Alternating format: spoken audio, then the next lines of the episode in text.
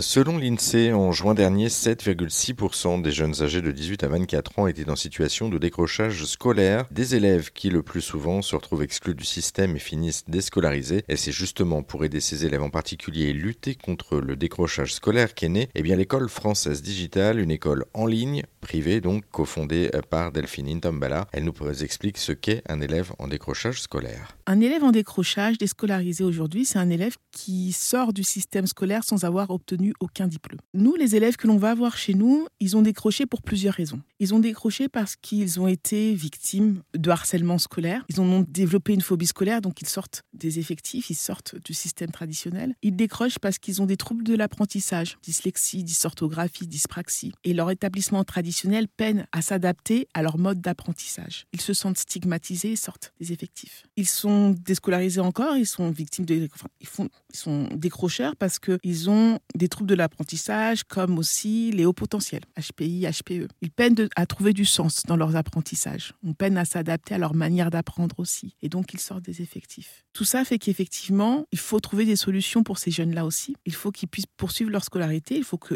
l'école puisse s'adapter à leur mode d'apprentissage. Et on a constaté un manque dans ce sens-là. Et donc, c'est pour ça qu'on a créé l'école française digitale. C'est qu'aujourd'hui, l'école dite classique euh, n'est pas capable de gérer ce, ce public-là, en fait, en décrochage scolaire aujourd'hui. Ils sont laissés sur le côté, si je comprends bien. Je ne blâme pas l'école traditionnelle. Elle est là, elle existe et, c'est très bien. En revanche, quand vous brassez 9 millions d'élèves, quand il y a 30 élèves par classe, il est difficile de s'adapter aux 2-3 élèves dans, dans l'effectif de 30 qui aura des besoins particuliers. Et souvent, ils sont mis à l'écart, mis sur le côté. Les programmes sont denses, les élèves sont nombreux, les enseignants doivent aller vite pour respecter les timings des programmes. Donc les 2-3 élèves qui seront dans une situation à part, on aura du mal à s'occuper d'eux. Et pourtant, c'est notre richesse, c'est l'avenir, et il faut aussi s'en occuper parce qu'ils sont pleins de potentiel. Et pour en savoir plus sur l'école française digitale, sa pédagogie, son histoire ou encore son prix, car on le rappelle, ça reste une école privée, comptée entre 2600 et 3800 euros par an par exemple pour le collège, eh bien on vous a mis euh, toutes les infos et tous les liens sur notre site internet erzen.fr.